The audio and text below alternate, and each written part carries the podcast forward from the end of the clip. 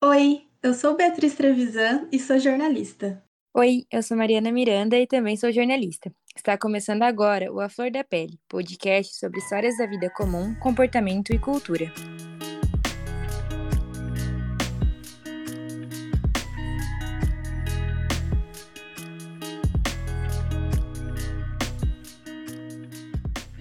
Os assuntos do episódio de hoje são viagem, intercâmbio, comunicação e o mundo digital, seus lados geniais e problemáticos.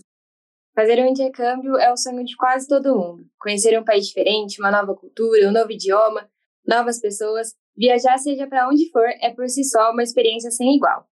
Quanto a gente muda quando conhece um mundo totalmente novo e diferente? Quanto a gente aprende? Tem como conciliar o intercâmbio com o emprego no Brasil? E hoje a gente está muito internacional e quem conta para a gente sua história, diretamente do Cairo, no Egito, é Isis Beatriz Santos. Formada em Relações Públicas pela Universidade do Estado da Bahia, Isis decidiu embarcar para o país africano e trabalhar em um projeto voluntário. Ela também é criadora do Viagem Black, um projeto para compartilhar sua experiência no Egito. Para completar, faz tudo isso enquanto também é analista de comunicação e relacionamento com influenciadores na Natura. Com vocês, Isis Santos. Para começar, Isis, a gente queria que você se apresentasse, falasse sobre quem você é, o que você gosta de fazer. Enfim, um espaço livre para você falar qualquer coisa que te representa. Ah, perfeito. Tá certo, vamos lá. Olá, gente, eu sou Isis. Faço um pouquinho dessas coisas que as meninas trouxeram, é um pouquinho de quem eu sou, do que eu faço e do que eu construo. Atualmente, eu trabalho, moro no Egito e trabalho para o Brasil. Né? Passei aqui quase dois meses dentro de um projeto voluntário, que era todo o meu sistema e minha grande vontade desde sempre de trabalhar com mulheres e de me conectar com mulheres ao redor do mundo. E foi assim que eu fui encaminhada a fazer um projeto voluntário dentro de uma ligação feminina, né, no projeto voltado para a conexão com mulheres no Cairo. Eu queria muito ter essa troca. Então foi aí que eu me joguei para viver um pouco disso enquanto eu trabalhava para o Brasil, né? Então, na verdade, as coisas se encaixaram, o meu trabalho ser remoto por um tempo, e eu também querer muito viver essa oportunidade e ela aparecer em 2021. Então, a união dessas coisas me possibilitaram aí atravessar mares e vir parar no continente africano para fazer essa troca, enfim, e apresentar um pouquinho também dessa cultura que eu tenho gostado tanto de conhecer para as outras pessoas. Ah, que legal! E talvez essa pergunta você sempre receba, mas por que o Egito? Tem alguns pontos para mim muito importantes. Acho que o primeiro deles é o Egito estar tá no continente africano. Era uma vontade muito importante, era um ponto essencial para mim que o país que eu viesse como meu primeiro país fosse um país no continente africano. O segundo ponto tá do inglês ser uma segunda língua uh, muito ativa aqui, então o árabe e egípcio é a primeira língua é a língua oficial do país, mas o inglês é muito utilizado. E eu precisava vir também para treinar meu inglês, para estudar e melhorar. E terceiro, o custo de vida. Né? O custo de vida do Egito ele é menor, mais baixo do que o do Brasil, então é possível você viver de uma forma bem ok, mesmo com a economia do mundo, né? Como tá. Então, peguei essas três coisas, esses três elementos que eram importantes para mim, né? Localização, o inglês e o custo de vida e conseguir encaixar isso no pacote do Egito, que é um livro de histórias abertas. É, Is, no começo você falou que o trabalho voluntário que você faz é sobre mulheres. É, você pode contar um pouquinho mais como era? É, quantas horas por dia? Foi um projeto que eu vim através da ESEC, que é uma ONG, né, organizada por jovens que tem no mundo todo. Eles foram meus facilitadores aí nesse processo. Eu trabalhei numa empresa, efetivamente, que era gerenciada por mulheres egípcias muçulmanas, que era uma empresa de idiomas, curso de RH, enfim, elas tinham todo um processo profissional é, voltado também para os idiomas. Então, eu participei, trabalhei lá dentro da área de RH com comunicação. Então, a minha função era auxiliar elas, enfim, dentro de todo o projeto e proporcionar novas coisas dentro da área de RH, especificamente na minha parte de RH, e depois conectar a comunicação, que é o que eu sei fazer bem. Então, eu usei um pouco também da minha experiência no trabalho, de outras coisas que eu já da minha formação, para conseguir conectar o que elas precisavam dentro da área de teatro. E como que funciona a ESEC? Como que, que você chegou nesse formato de, de um trabalho voluntário? É, qual é todo esse processo para conseguir fazer um intercâmbio por eles? Valores e tudo mais? A ESEC, ela é uma organização enorme, né, que tem no mundo todo, na maioria dos países. Eu entrei em contato com eles através do site, é uma dica que eu sempre deixo. O site da ESEC ele é muito completo, para você minimamente ter uma noção de quais são os projetos que eles oferecem, quais as possibilidades, porque no meu caso é o voluntário global, mas você tem o talento global, que é trabalhar efetivamente uma empresa por seis meses, um ano, né, receber financeiramente. Então, tem outros formatos, o site da ESEC deixa isso muito claro. E também a média de valores. Eu fiz um valor sobre tudo que eu gastei, um vídeo sobre tudo que eu gastei no Egito, mais especificamente sobre a ESEC, a taxa dele, só a taxa da ESEC, tá? Não tem passagem, nada disso. Gira em torno para o Egito de R$ 2.500. A taxa que você paga para a ESEC que te possibilita ir para um lugar voluntário, né? Que te conecta a tudo isso. Então, um dos motivos, inclusive, de eu ter escolhido a ESEC foi esse custo ser mais baixo, porque eles não são uma agência que organiza o seu intercâmbio, eles são uma ONG.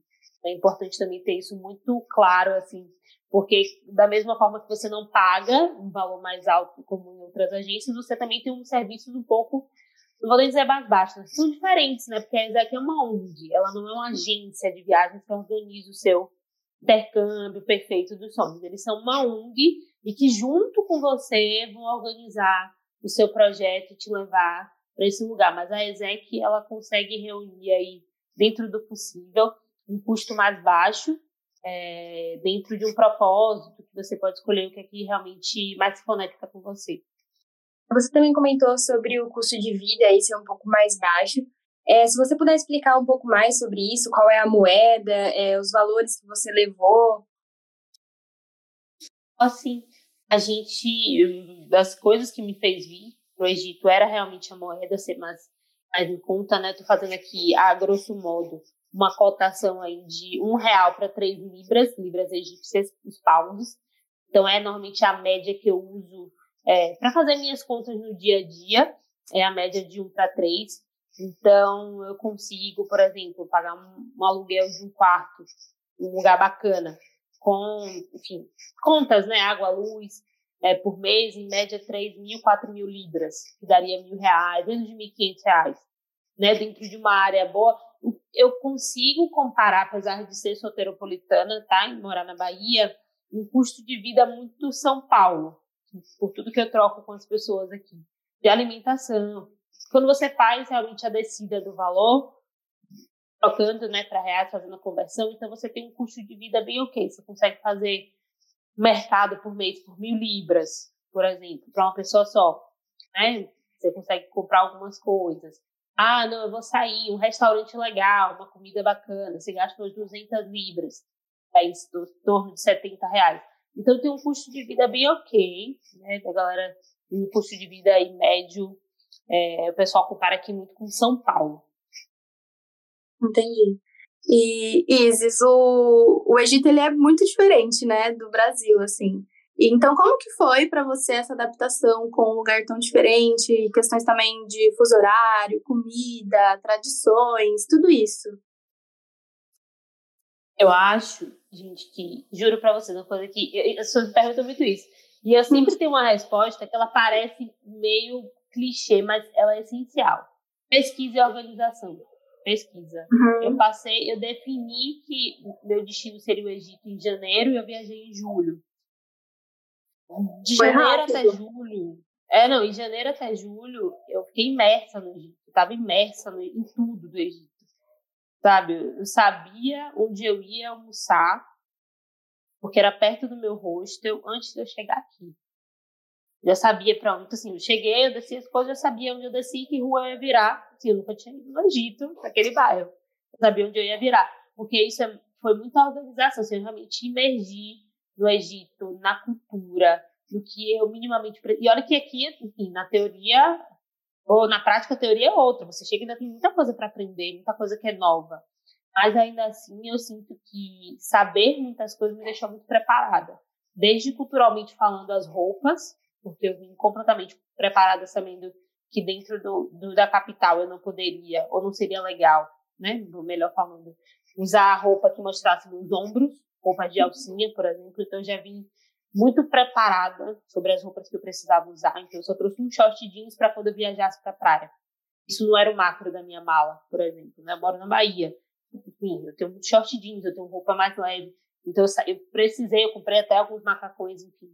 Foram todos frutos de pesquisa, assim. Ah, ok, a maioria das mulheres usa lenço ou não. Tem gente que me para assim, ah, você tem que usar lenço que você tá aí? Não, gente. É uma coisa que está conectada à religião, ao respeito, enfim. E eram coisas que eu já vi muito pronta. Então, para mim, era muito, muito normal, muito tranquilo. Mas, claro que é uma cultura muito diferente da nossa. E a gente sempre acha coisas novas para aprender. E é muito legal também, né? Tem, entrar em contato com uma, com uma cultura, tradição tão diferente assim da nossa, outro jeito de encarar a vida e o dia a dia nossa, mesmo, né? Demais, demais. Desde responsabilidades, a noção, muita coisa. Sexta-feira é um dia sagrado para o Islã e, por exemplo, na sexta-feira, meio-dia, você, assim, Cairo é uma cidade muito grande, né? Muita gente. Mas sexta-feira, meio-dia, você consegue ver as ruas vazias mesmo, assim, sem carro, porque as pessoas estão focadas, enfim, no Oriente, e aquele é um horário, um horário extremamente importante para a oração. Enfim, a oração toca super alto, assim, nas mesquitas, tem mesquita em todas as ruas. Da minha casa, eu já, eu já sei todos os horários de oração, porque toca é, o som da mesquita. Enfim, então é bem, bem interessante a gente ver como é diferente, né, pra gente. Isis, o que você mais gosta é, no Egito e o que você menos gosta ou achou mais difícil de se adaptar quando você chegou aí? Ok. O que eu mais gosto? A possibilidade de estar tão perto de coisas milenares, assim. Desde pirâmides a, a vermelho, sabe? Monte Sinai, Moisés subiu aqui dez mandamentos, sabe? Olha que eu não sou uma pessoa tão religiosa, assim, eu tenho uma fé muito grande, mas não sou é, ligada a algumas estruturas. Mas assim, você vai na igreja onde Jesus, Maria e José estiveram no período em que, sabe? Gente, isso é tudo tão incrível, incrível. Isso é uma coisa que eu fico encantada sempre aqui no Egito. Desde as pirâmides a todo o processo dos, dos cristãos cóptas, né? Enfim, a você ir em uma igreja que é milenar, assim, da base, sabe? Do, do primórdio do cristianismo e da compreensão sobre, enfim, Deus e Jesus, que, que é muito mais comum, né, no Brasil. Então, acho que estar dentro, eu me sinto muito no livro de histórias aqui, assim, muito, muito. Para mim, aí você vai para Alexandria, nossa, gente, chegar em Alexandria, assim, caramba, eu tô numa aula de história, sabe? Conhecendo os lugares, as coisas, toda a referência do período aqui, enfim, greco-romano, incrível, incrível. Eu gosto muito disso aqui. O que eu talvez não goste tanto, tá? Tem algumas coisas, tá? Tem algumas coisas, mas eu vou falar coisas bem simples assim do dia a dia. Eu tenho um ponto, eu não sei se eu não gosto. Eu ia falar que eu não gostava que era a questão da comida ser apimentada, apesar de eu ser baiana, todo mundo diz, gente, como assim? E as comidas aqui são bem apimentadas, isso pra mim é um ponto. Mas não é uma coisa também que eu não gosto, porque no geral dá pra você pedir pra tirar a pimenta. Mas, ok. Aqui tem, tem, tem, uma coisa que é o Egyptian Time. A galera que se atrasa no geral é bem cultural bastante. As pessoas dizem que no Brasil tem isso. Tem um pouco. Eu, eu particularmente não sou uma pessoa atrasada. Eu não gosto de me atrasar para as coisas. Então eu não tenho esse costume. Não digo que essa cultura brasileira eu levo, então, porque eu não tenho esse costume. Mas é que, assim, é, é muito geral, assim, desde um ônibus que você comprou a passagem para um horário de um show, para o horário dos amigos se encontrarem. E é muito cultural mesmo. É muito cultural. Tem gente que diz, ah, brasileiro se adapta bem. Gente, eu não me adapto. Não me adapto tão bem. Eu gosto das coisas no horário, mas acho que talvez o horário seria uma coisa eu pontuaria. Tem o trânsito também, mas eu acho que eu já me acostumei, gente. O trânsito também é bem louco, assim. As pessoas... Você, tem coisa que não dá para explicar falando. Não tem seta, você atravessa no meio dos carros. No primeiro dia você tá assim, meu Deus, eu vou morrer atropelada. Na segunda semana, você se joga na frente do carro e você grita assim, se ele quiser, ele passa por cima. As pessoas atravessam na frente do carro, assim, ela não, ela não espera o carro, ela passa. No meu caso, especificamente agora que o meu projeto já acabou, eu realmente acabo usando muito, muito, muito mais o Uber 100% do tempo. Assim, tem Uber, tem carinho. É... Eu gosto de usar o Uber, enfim, pela segurança também de ter o aplicativo, saber quem está dirigindo. Mas é mais prático porque eu trabalho, então meu tempo, trabalho para o Brasil, então meu tempo é, livre no Egito ele costuma ser muito curto. Então, poupar o tempo nesse processo de usar o Uber para me fazer chegar mais rápido e voltar dos lugares é minha principal fonte. Mas quando eu ainda estava no projeto, no voluntariado, pela manhã eu usava o metrô. Então, eu ia para o trabalho de metrô, e, enfim, você pode usar metrô, tem ônibus, tem o próprio Uber. E é super tranquilo de usar, assim, a gente usava metrô para ir para o trabalho, era super tranquilo. Você chega, compra a fichinha, faz a baldeação, era super tranquilo. Isis, você também já falou né, um pouco pra gente que esse seu, essa sua vontade sempre de viajar, né, e conectar mulheres ao redor do mundo. E como que é, então, você viajar sendo mulher, sendo uma mulher negra? Você já passou por alguma uhum. experiência ruim, tanto no Egito quanto em outros lugares? Acho que é interessante essa pergunta, assim, porque as pessoas sempre conversam sobre isso, né? Sobre o, como é ser mulher no Egito. E tem alguns pontos é, que eu acho que são de atenção sobre ser mulher em qualquer lugar. Em um país que entende, é, culturalmente falando, né? Acho que nem que está conectado a um processo religioso, que entende é, o nível de exposição das mulheres de forma diferente, é uma coisa que a gente precisa estar muito atenta. Eu não viajei só, eu viajei com uma amiga, eu acho que isso, é, para mim, já é um ponto de, é, muito importante de atenção. Porque, no geral, algumas pessoas até perguntavam, mas você sente medo? Na rua, não sinto, não costumo sentir, mas é porque eu normalmente estou com ela, eu, não, eu dificilmente estou sozinha. E, e, e, quando você está com uma outra mulher, você, ok, assim, qualquer coisa que vier, somos nós duas, e a gente vai para cima. Sabe? A gente, enfim, a gente faz alguma coisa. Então, é, eu me sinto muito mais segura também, no geral, e tranquila, porque eu tenho uma outra mulher comigo, que é minha amiga, e a gente está sempre, tá sempre junta.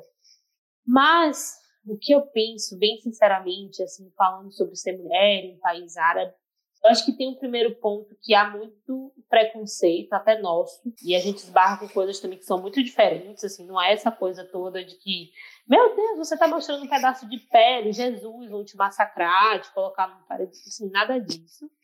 É, há sim uma diferença, principalmente no caso sendo mulher negra, as pessoas olham e têm curiosidade, mas tem um momento que eu até cheguei a comparar assim, com outras pessoas. Pra gente no Brasil também, ver uma mulher de hijab é, gera curiosidade. A gente olha com essa curiosidade. Então é muito comum também que homens, mulheres, pessoas no metrô, no dia a dia, olhem pra gente. Nós somos, eu tô sempre com a minha amiga, duas mulheres negras, sabe? Assim, com roupas ok, cobertas, mas assim, eu não uso blusa de manga longa, só uso uma blusa de manga curtinha. Então é perceptível, poxa, duas mulheres negras, elas não usam hijab, elas estão com os cabelos soltos, né? Então é super comum esses acessos. Então eu acho que, no geral, é bem em suas questões, e por ser mulher a gente tem que estar muito atenta, uau, vou precisar compartilhar aqui minha corrida do Uber, não estou me sentindo segura. Acontece como acontece no Brasil, né, infelizmente. É... E tem muito homem na rua. Depois de um tempo você se adapta, mas uh, é uma visão que eu tenho desde que eu cheguei aqui. 90% das pessoas na rua, no dia a dia, são homens. Uma rua lotada.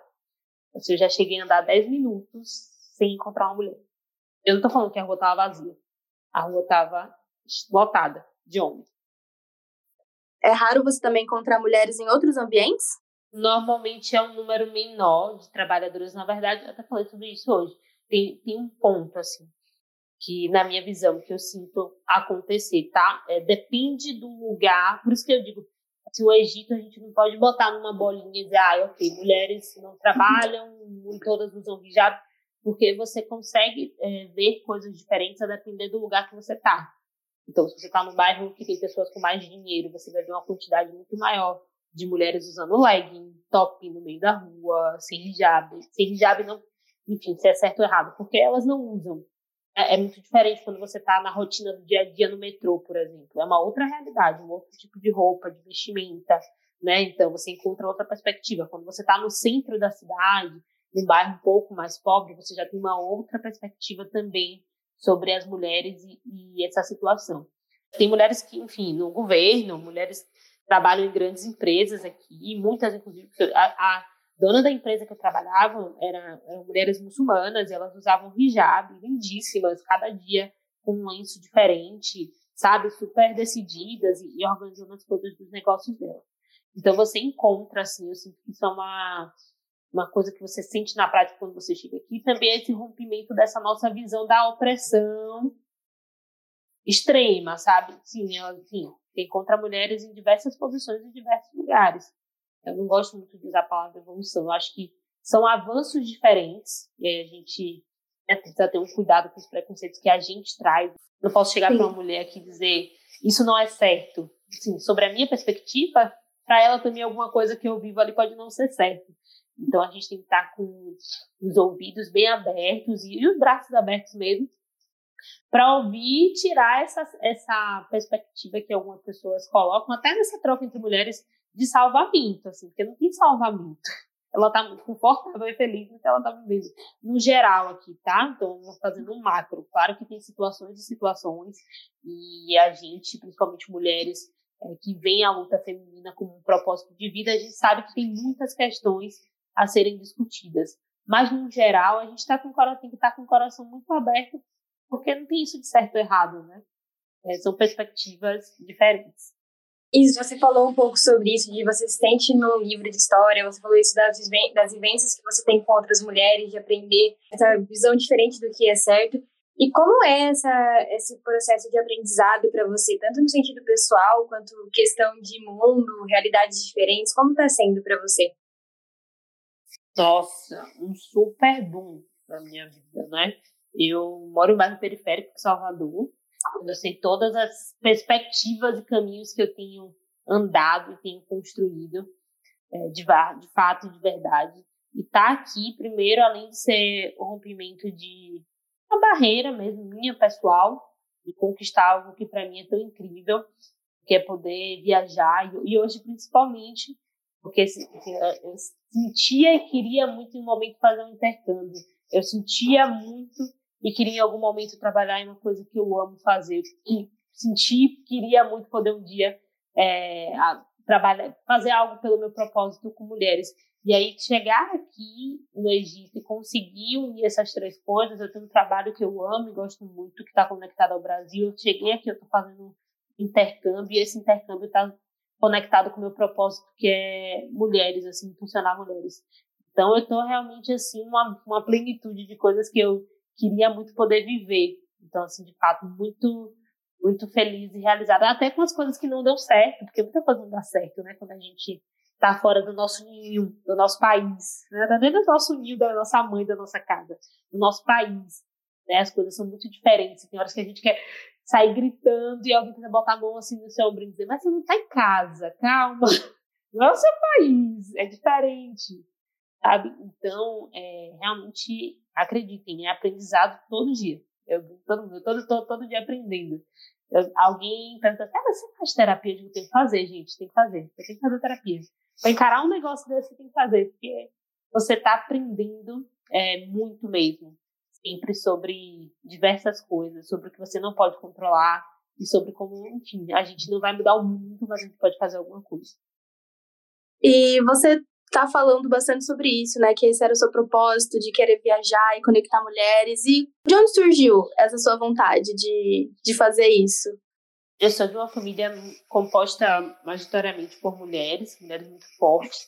Isso sempre foi um reflexo para mim. Assim, eu sempre tive é, dentro da minha casa, amigas da minha mãe, das minhas tias, muitas mulheres conectadas e mulheres que sempre se ajudaram de alguma forma. Então, eu cresci muito numa perspectiva, eu não vim de uma perspectiva familiar, de, de, de, de competição e briga entre mulheres, assim. Eu claramente estou aqui para romper esse estereótipo de que mulheres são inimigas, porque não é. Foi um processo criado pelo patriarcado para nos desestabilizar. Né? E eu vim de um costume familiar muito conectado e forte de mulheres que se ajudam. Enfim, eu entrei na universidade e consegui conectar com umas duas amigas, né, que uma delas estava viajando com o comigo, e a gente criou o Nagonianas, que é um outro projeto que eu tenho.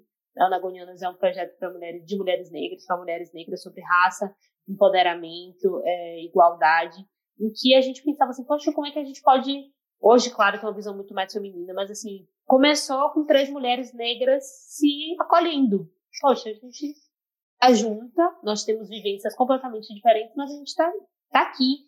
até aqui para isso. Então, começou muito mais forte com Nagonianas, mas eu sempre tive muito essa sensação de que eu precisava devolver para o universo, sabe? Que eu precisava ser suporte e apoio de outras mulheres, como um dia eu fui com a minha, minha mãe é para mim, como diversas outras mulheres da minha carreira acadêmica, da minha carreira profissional foram suportes para mim, sabe? Então, esse meu desejo surge muito até, acredito, por ser fruto de compartilhamento de ajuda de mulheres, sabe? Mulheres que se apoiam e que se encontram. Então, eu tive muita vontade de impulsionar mulheres, fazer essa troca. E ser impulsionada também, assim, eu brinco... Às vezes eu, eu dou alguns conselhos, mas eu recebo muitos conselhos incríveis. Encontro mulheres incríveis que eu tenho vontade de dizer, por favor, seja minha mentora. Me fala como é que eu faço isso, sabe? E da mesma forma que eu recebo isso de, de de muitas mulheres, eu acredito que eu tenho que devolver para outras mulheres, sabe? Então, assim, nesse processo mesmo de viajar para o Egito, eu recebo, eu recebo muitas mensagens de muitas pessoas, e, assim, às vezes mulheres dizem, desculpa te incomodar. Eu disse, não, isso não é incômodo para mim. Você, só, você pode receber uma mensagem minha três da manhã, porque eu estou no fuso do Egito, mas assim, eu, eu te mando um áudio, eu te digo o que foi que eu passei para chegar aqui. Como é que você pode se esquivar de um problema ou outro. Não é possível que eu saiba uma coisa que pode ajudar uma mulher que eu não compartilhe, sabe? Que eu possa tirar ela de uma situação que, sei lá, pra mim poderia ser desconfortável. Eu passei isso aqui. Se você for por X caminho, você não passa. É tanto meu propósito, é tanto, tá tão em mim, que é, é muito.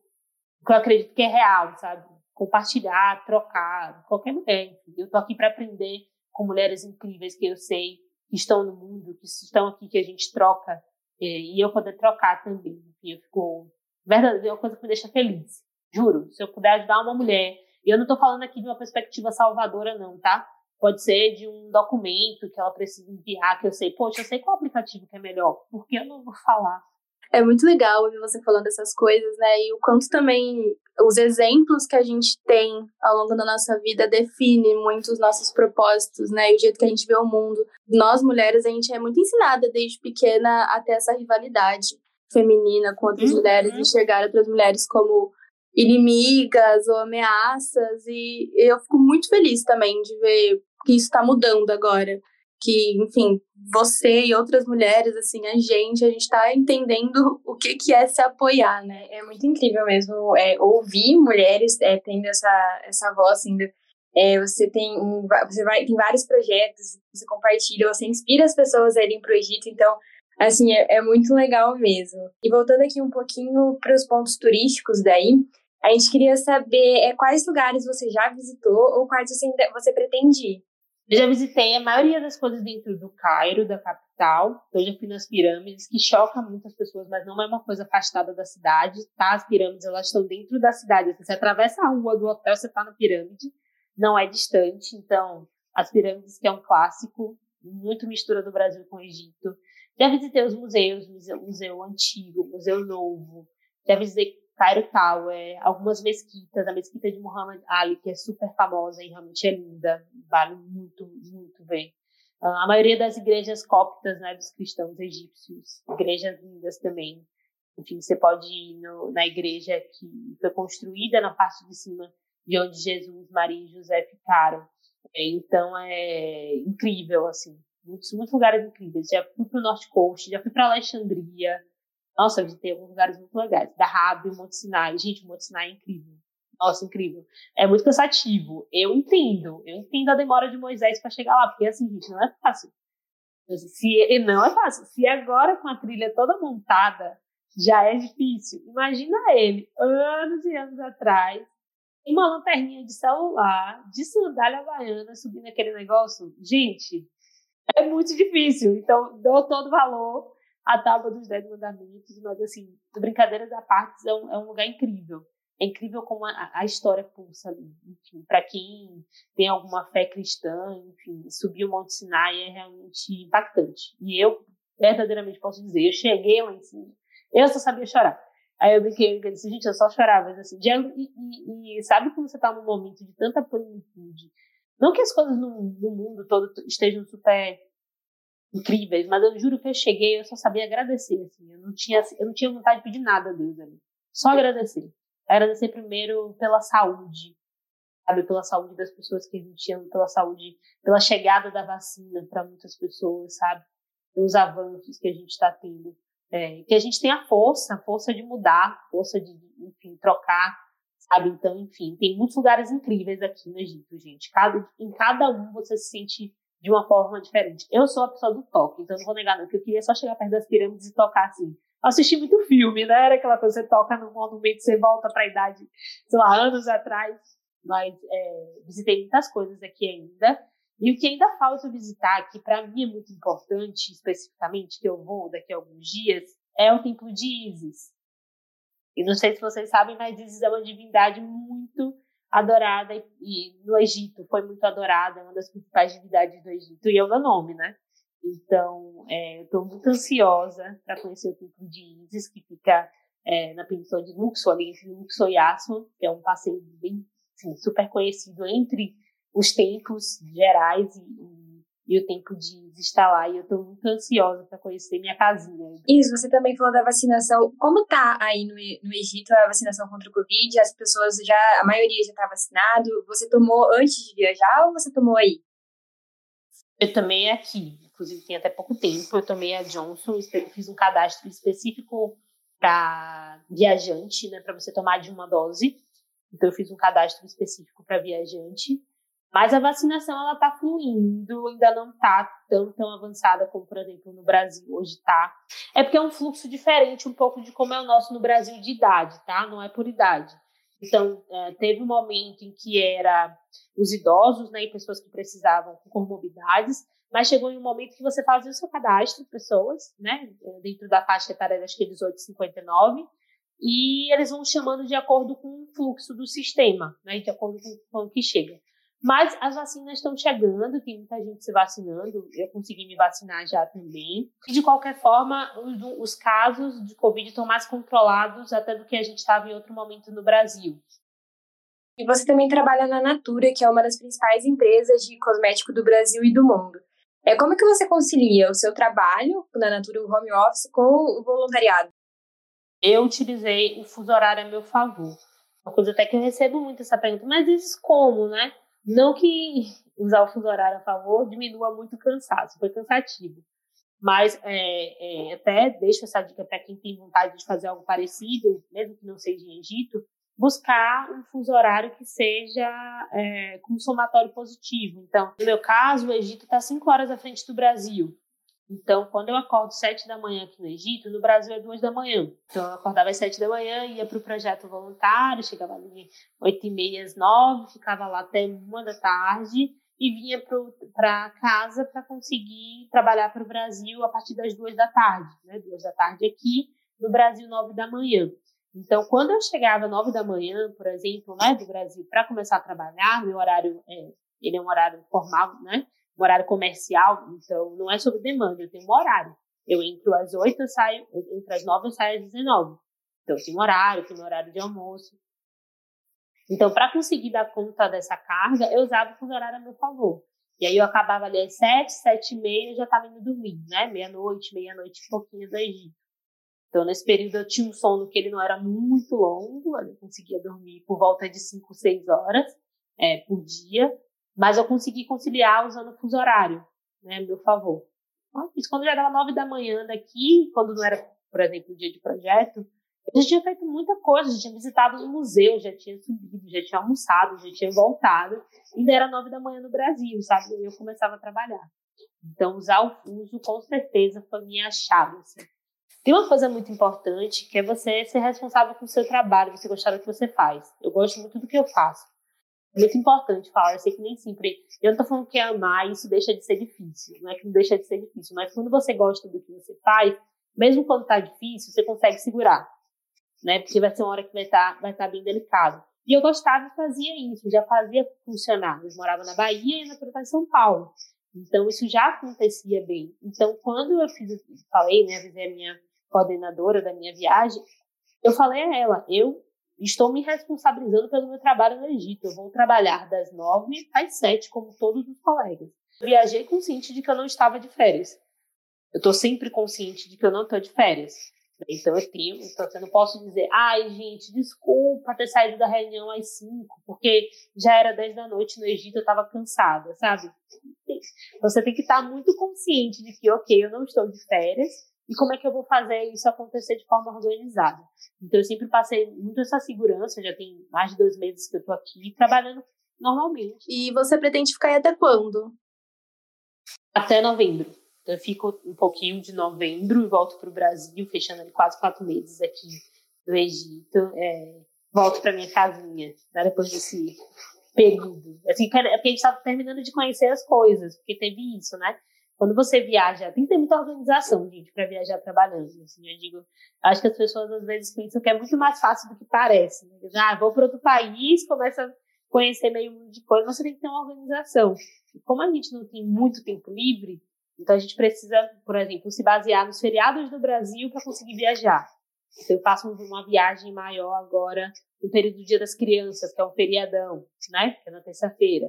Uma outra viagem grande que eu precisaria fazer, eu já estou deixando para o feriado de finados, né? Já que eu funciono no período do Brasil, então eu preciso contar com esses feriados para conseguir me organizar e fazer viagens. Então eu volto em novembro, aí depois de ter, claro, ido lá no meu templozinho de Isis, que eu vou dar um check agora em outubro, e mais algumas coisas em novembro, e aí a gente volta. Ah, que legal. E realmente deve ser necessário muita organização, porque você vive, a sua cabeça vive em dois tempos, né? Ao mesmo tempo. Nossa, super, sempre. Meu relógio, de, meu relógio de pulso é no horário do Brasil. Às vezes eu tô no Egito, alguém pergunta o horário, eu vou clicar e a pessoa fica super confusa. Como assim? Que horas são? Não, é porque no horário do Brasil. Tem, tem um celular com horário do Egito, um celular com horário do Brasil para eu não me perder. Mas eu realmente, no geral, funciono muito no fuso do Brasil. Assim, até almoço, gente. Hoje eu almocei às 5 da tarde daqui, porque era 12 do... Eu realmente funciono muito no horário do Brasil, assim. Então, é muito mais fácil me acessar, enfim, é tranquilo. Isis, uma pergunta, assim, nada a ver, mas que me veio na cabeça, que é a questão do calor, né? Aí é muito quente. Boa. Como que é viver assim? Se bem que você é uma pergunta interessante. É, então... é isso que eu ia dizer. Assim, é uma pergunta interessante, porque, ó, realmente, tem momentos, é, principalmente no finalzinho ali do verão, que agora a gente já tá entrando no outono, tá começando a ficar frio, acreditem. Fica frio no Egito. É, o, verão, o verão é verão mesmo, então tinha dias que tava dando 42, 43 graus. É muito quente mesmo. E é bem abafado tá? Porque é no deserto, então é muito abafado. Às vezes fica um pouco é, seco, enfim. Mas, para mim, que sou do Nordeste, sou da Bahia, era um, um quente. Era quente, mas era ok, não era nada assim, meu Deus, sabe? Porque, enfim, deu 25 em Salvador, a gente já tá usando casaco, gente, deu capote. um vento gelado, assim, 22. Então, para mim, o calor era muito tranquilo de lidar. Inclusive, um dos motivos da gente voltar em novembro e não esticar mais é porque o inverno aqui no Cairo, ele é inverno mesmo, assim, de ficar 5 graus. Eu não tenho condições, desculpa. Tô voltando pro meu verão de Salvador. Não tenho como ficar aqui 5 graus. Vou congelar no meio da rua. Então, vou voltar para pegar o verão do Brasil. Tá certo, é isso mesmo, é muito frio. Não eu sou tá. time verão, inclusive. Acho eu muito também. melhor ah, verão do que frio. Com certeza. ah, também, amo. É, Isis, você trabalha com digital e a gente sabe da importância das redes sociais, da produção de conteúdo. E como você enxerga isso? Tanto pelo lado bom, por ser um ambiente transformador que conecta pessoas, igual você falou, é, é várias mulheres vêm conversar com você pedindo dicas, informações, é, mas também tem o um lado ruim, os excessos, os comentários alheios. Como é para você? É interessante você perguntar isso, porque eu trabalho com isso, assim, não é só meu, minha produção de conteúdo, mas como também meu trabalho efetivamente, né? É, dentro de uma empresa, é, é lidar com isso também. Eu juro que, assim, acho que todo mundo passa por isso, né? Pra antes ser uma pessoa que produz conteúdo pro Viagem Black. Às vezes dá vontade de você dizer, ai meu Deus, não quero mais redes sociais, socorro. Vou correr daqui. E às vezes você volta, porque, enfim, no meu caso eu gosto muito de compartilhar mesmo e fazer essas trocas. Eu acho que tem muito do positivo de fazer essas conexões entre pessoas. É, ontem eu estava, né, uma pausa para falar uma coisa super interessante, né? Fui num show, bem, gente, eu fui num show nas pirâmides. Isso assim, vai entrar na minha história de uma forma que eu não sei nem como dizer. Eu fui num show nas pirâmides, tipo, meu Deus, nunca que eu ia acreditar nisso. Eu fui num show nas pirâmides é, do Black Eyed Peas e acreditem, na fila, assim, de uma coisa para comer, uma brasileira parou a gente, dizendo que me acompanhava, que está trabalhando aqui remotamente também. Eu disse, meu Deus, quando? Quando que, assim, um show do Black Eyed Peas nas pirâmides brasileiras se encontrando, falando sobre trabalho remoto. Tipo, gente, quem diria isso, né? Quem escreveria isso? Então, essa possibilidade que a internet, que as redes sociais trazem de conexão entre pessoas é incrível. É incrível, assim, de você conseguir inspirar e se sentir inspirada por diversas pessoas que entram em contato com você. Caramba, você tem uma trajetória incrível, como assim você, isso aqui ainda tá te prendendo, sabe? Pessoas incríveis se conectando, isso para mim é, é, é essencial. A parte que pode ser delicada negativa, olhando aqui enquanto a Isis que produz conteúdo, mas também com, quanto a Isis né, que trabalha com isso, é porque no final é um, é, é um jogo de, de técnicas, de algoritmos e de necessidades e disposições e de abrir mão de uma parte de você ou de, de um tempo, é uma coisa que despende tempo, não é fácil. Às vezes eu, eu faço alguns conteúdos que eu vou fazendo durante o dia, eu baixo os vídeos, juro para vocês, assim, o meu, meu material de Alexandria, dos stories que eu fiz, eu levei cerca de duas horas e meia para conseguir subir todos os stories. Eu fiquei chocada com isso, eu fiquei. Foi meu almoço todo, ainda tava pegando mais um pouco do meu trabalho. Porque duas horas e meia para conseguir subir os vídeos com todas as informações, né? Porque eu estava falando de lugares históricos, eu precisava ter uma informação certa, não vou, enfim, dizer coisas que vêm da minha cabeça. Então é um processo, um trabalho que depende de muita dedicação, é de cuidado, de cuidado é, com as informações que você passa, porque, enfim, aquela informação ali é sobre alguém, é sobre uma história de um país, é, enfim, seja você criador de conteúdo de viagem ou não, né? Sobre alguém, é sobre é uma informação que vai chegar a muitas pessoas. Então, é um trabalho é, precisa de alguns cuidados. Então, se você não tem vontade dessas redes sociais, é uma coisa que te incomoda, enfim, tem que ser muito cuidadoso, porque aí a gente entra naqueles processos todos de hate, enfim, não é uma coisa que acontece comigo, né? Mas pensando em influenciadores maiores, você realmente não tiver cuidado, e a internet é muito delicada. E Isis, o que você acha que precisa, não só pensando no seu trabalho com produção de conteúdo de viagem, mas no seu trabalho mesmo com a Natura, que precisa Sim. ser mudado para a internet, o meio digital ser um, um ambiente mais saudável? Pergunta. Eu acho que compreensão de que o que eu, assim, pensando nas pessoas no geral, né? Poxa, se esse conteúdo. Acho que as pessoas deveriam consumir mais conteúdos que elas, elas efetivamente acreditam. Por que eu tô falando isso?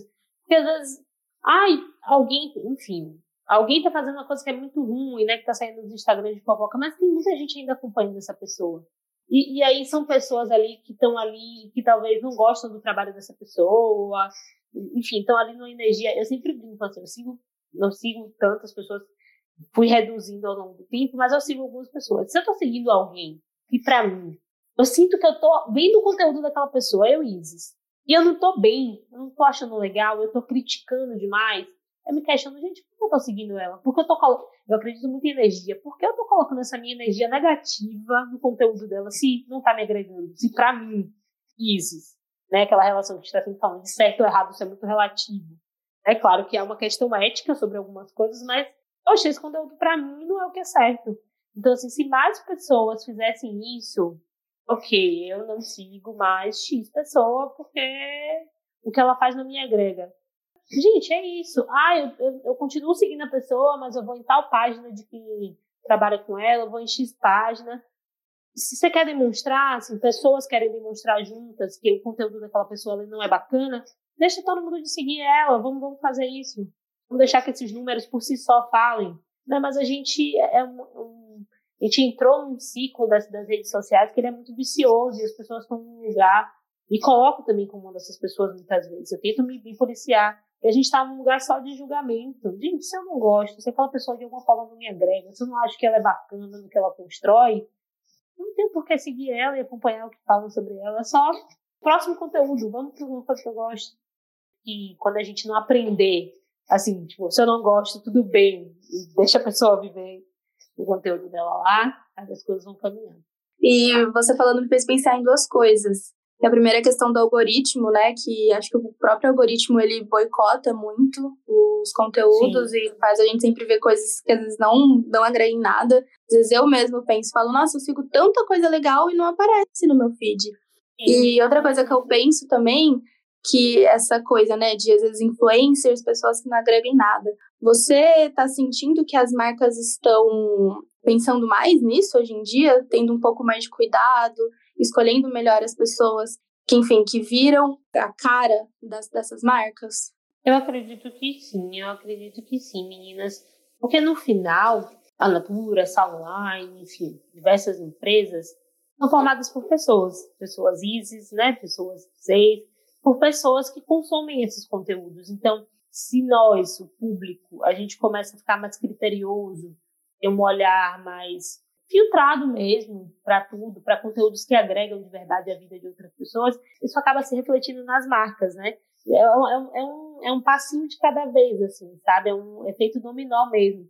Que se eu, funcionário, né, de outras, enfim, diversas grandes marcas, se esses funcionários, se as pessoas dessas agências, enfim, essas pessoas que trabalham dentro desse processo da produção do conteúdo e do, do da aprovação, se essas pessoas começam a se tornar mais seletivas, consequentemente isso desdobra no, no conteúdo da empresa, né, do que, do que a empresa se atrela. Então, acho que é por isso que é importante, principalmente profissionais de comunicação, né, em geral, que a gente esteja muito atento ao que a gente consome, ao que a gente reproduz na internet, porque como profissionais da comunicação a gente acaba levando isso para o nosso trabalho. Sabe, não tem como ser imparcial, a gente não consegue ser imparcial, a gente é ser humano. Então a gente acaba levando isso para o nosso trabalho. Então a gente tem que estar sempre muito atento sobre o que eu consumo, sobre que tipo de comentário eu faço na internet, sabe? Isso eu acho que é um efeitozinho dominó. E agora, para finalizar, você falou muito sobre planejamento para ir para o Egito, mas qual conselho ou dica você daria para alguém que está planejando uma viagem como voluntário? A organização. Novo, você falar isso. Eu sou, eu sou, eu, eu sou, assim, eu sou Ares com ascendente em Capricórnio, então eu faço a planilha no ódio. Então, assim, sou a pessoa da organização no ódio. Mas me organizo, assim, planejamento. Eu acho que primeira dica, ah, vou fazer um intercâmbio, seja ele voluntário ou não. Faça uma imersão do país. O YouTube é uma fonte de informação, é o segundo Google, é o Google dos vídeos. Faça uma imersão mesmo, pesquisa, pesquisa comidas, sei lá, na China. Você vai para a China, comidas na China, clima na China, qual o melhor período. Eu sinto, é, eu sinto um pouco de falta, às vezes, das pessoas desse processo da pesquisa mínima, assim, sabe? Mínima. Assim. Poxa, eu vou para esse lugar é legal. Tenta vídeo, tenta ver vídeo pesquisar, caçar. Eu realmente fiz imersões assim no país. Desde ver, acho que eu vi uns 30 vídeos sobre o que colocar na mala do pro Egito. Isis, mas você queria mesmo saber qual era a blusa que tinha que levar? Você não, não, não entendeu no primeiro? Eu entendi, mas cada vídeo daquele tinha uma perspectiva diferente de uma pessoa sobre por que ela ia, na época que ela ia, o que, que ela tinha pensado, as pessoas que ela tinha conversado, e consequentemente isso me impactou? Ah, eu vou ficar em tal bairro. Poxa, esse bairro é legal, vou anotar aqui no meu treino das referências. Porque ela falou desse bairro aqui. Então, assim, é a gente realmente se interessar para onde a gente está indo. Isso ajuda muito, principalmente se é uma cultura diferente. Ajuda muito a gente se preparar para muita coisa. Então, eu, por exemplo, já segui há um tempo a Marianne. A Marianne é uma blogueira muçulmana, né, brasileira. Eu assisti tantas histórias dela, eu via depois tanto, assisti tanto sobre Egito, que ver mulheres de hijab, né, que é o lenço, enfim, não impactou em nenhum momento. Eu amava, assim, ver como as combinações, ver como cada um usava de forma super diferente, com um estilo lindo. Caramba, que roupa incrível, super combinou, porque eu já vim muito preparada disso. Eu fui olhando o que, que, talvez pudesse me impactar, por exemplo. Aí, em vez de dizer, ai meu Deus, eu não concordo, você tá com o cabelo, enfim, porque te obriga a estar com o cabelo preso. Não! Eu já estava, assim, consumindo conteúdos que me preparavam para entender e tem diversas camadas, que é uma questão de respeito, que, enfim, existem mulheres muçulmanas que usam, mulheres que não usam. Então, assim, você precisa, eu realmente acho essencial que a gente pesquise, se organize. Ah, Isa, eu não sou a pessoa da planilha. Não tem problema, não tem problema. O Trello tá aí para isso. Você faz um quadro de cada coisa. Mas, assim, se interesse mesmo de verdade. Não espere que você vai chegar num lugar e alguém vai te dar o caminho das pedras. Porque aí quando esse caminho das pedras chegar vai ser incrível, porque você já sabe muita coisa. Beboa bem pessoal da comunicação. Não, incrível, maravilhoso. E só a última perguntinha que talvez você já tenha respondido, mas caso você ainda queira falar alguma coisa, que é o que você diria especificamente para mulheres é, que estão, enfim, viajando sozinho, indo para o Egito, ou querem fazer intercâmbio? Vai, vamos, vamos. A gente tem que ir, sabe? A gente tem que tirar essas crenças limitantes da gente. Eu não acho que vai ser fácil. E por isso eu te digo, pesquise muito mais. Se você é uma mulher, pesquise muito mais. Pesquise outras mulheres que estão no país que você está. Não tenha vergonha de mandar uma mensagem para uma brasileira que está em outro país e diz, poxa, eu estou indo sozinha. Assim, não quero te abusar, mas você acha que qual é o melhor lugar para o bairro para ficar? Sabe? Conversem, conversem. É o que eu sempre digo assim. Vamos fazer esse movimento. A gente tem sim que sair, que viajar e romper essas barreiras, muito certas do que a gente quer, mas também utilizem é, outras mulheres como rede de apoio. Tentem. A gente, nem todo mundo está nesse processo, nem todas as mulheres, infelizmente, já estão nesse processo de que nós precisamos nos ajudar e que nós vamos transformar isso juntas. Mas, assim, comece esse processo por você. Poxa, Isis, eu fui para Londres, eu não tive nenhuma mulher para me ajudar, isso, não tive ninguém que pudesse me dar um apoio. Por que você não faz isso hoje? Seja esse apoio. Se alguém, uma mulher chegar até você, que você possa ser esse veículo de transformação e dizer ela, poxa, se você pegar o ônibus na tal avenida, você chega no Big Ben bem mais rápido. Então, assim, vão, só façam. E mulheres que já estão nesses lugares ou que querem chegar nesses lugares, sejam um suporte para outras mulheres. Se um cara chegar, você pode dizer, ah, vou ver, isso eu te respondo. Mas se mulheres chegarem, ajudem vem aqui com ela. Eu sempre brinco assim, aqui, enfim, sou uma mulher negra, num outro país, um país árabe, e chama atenção, né? Então chegam pessoas pedindo foto. E aí eu brinco assim, é, se for meninas, mulheres, tem todo o meu coração aberto. Se for um grupo misto, tiver menino, não tiver menino, ok, eu já tiro uma foto. Se forem só homens, eu não tiro. Tá? Tenho, sou bem específica com isso, assim. Eu acho que mulheres precisam, vou reforçar isso, porque realmente é uma coisa que eu acredito, precisam se auxiliar, apoiar. Isso não quer dizer que nós vamos ser best friends. Não, gente. Seres humanos erram, são falhos e são qualquer pessoa. Mas se eu puder, de alguma forma, colaborar para uma mulher chegar dar um passo à frente, para a gente trocar, eu claramente faria isso. E eu aconselho que toda mulher que puder fazer, faça. É isso, muito legal, muito bom conhecer suas histórias, é, conhecer mais sobre o Egito também. É, muito obrigada por aceitar participar, foi muito legal mesmo. Ai, obrigada, meninas. Eu estou super feliz mesmo, super. É, agradeço pelo espaço, assim, é sempre bom trocar, é sempre bom conversar com outras mulheres. E eu, que eu sempre digo no final, assim, sabe, eu fujo muito de um discurso meritocrático, eu fujo, uma coisa que eu faço é fugir. Mas, é, assim, foca no seu, sabe, faz, faz por onde. É, tenta se apoiar nas oportunidades que aparecem, porque, assim, é super possível para todo mundo, sabe? Vai ter momentos que a gente vai dar pequenos surtos, ah, isso é fácil trabalhar e fazer projeto voluntário ao mesmo tempo, não é. Mas você pode, você consegue, você mulher consegue, a gente consegue fazer isso dentro de um propósito, dentro de uma coisa que a gente acredita viver no sonho, é super possível, sabe? Vamos tirar essa coisa do impossível é, de lá, sabe? Super dá e super rola. Então, eu super agradeço por esse espaço e agradeço também para quem ficou ouvindo até aqui um pouquinho da gente. Me acompanhe no Viagem Black, eu estou sempre que posso. Apareço nos meus horários de almoço, eu apareço no meio do dia.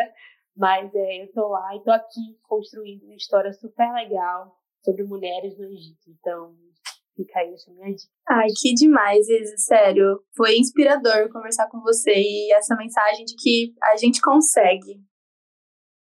E esse foi o episódio com Isis Beatriz Santos. No A Flor da Pele, você vai ouvir de tudo um pouco a cada 15 dias. Comportamento, cultura, histórias do cotidiano, tudo que envolve a vida como ela é. Se você tem alguma história para contar, que seja real, é claro, entre no nosso Instagram, arroba Flor da Pele Podcast e vamos bater um papo. Te esperamos para o próximo episódio. Até logo!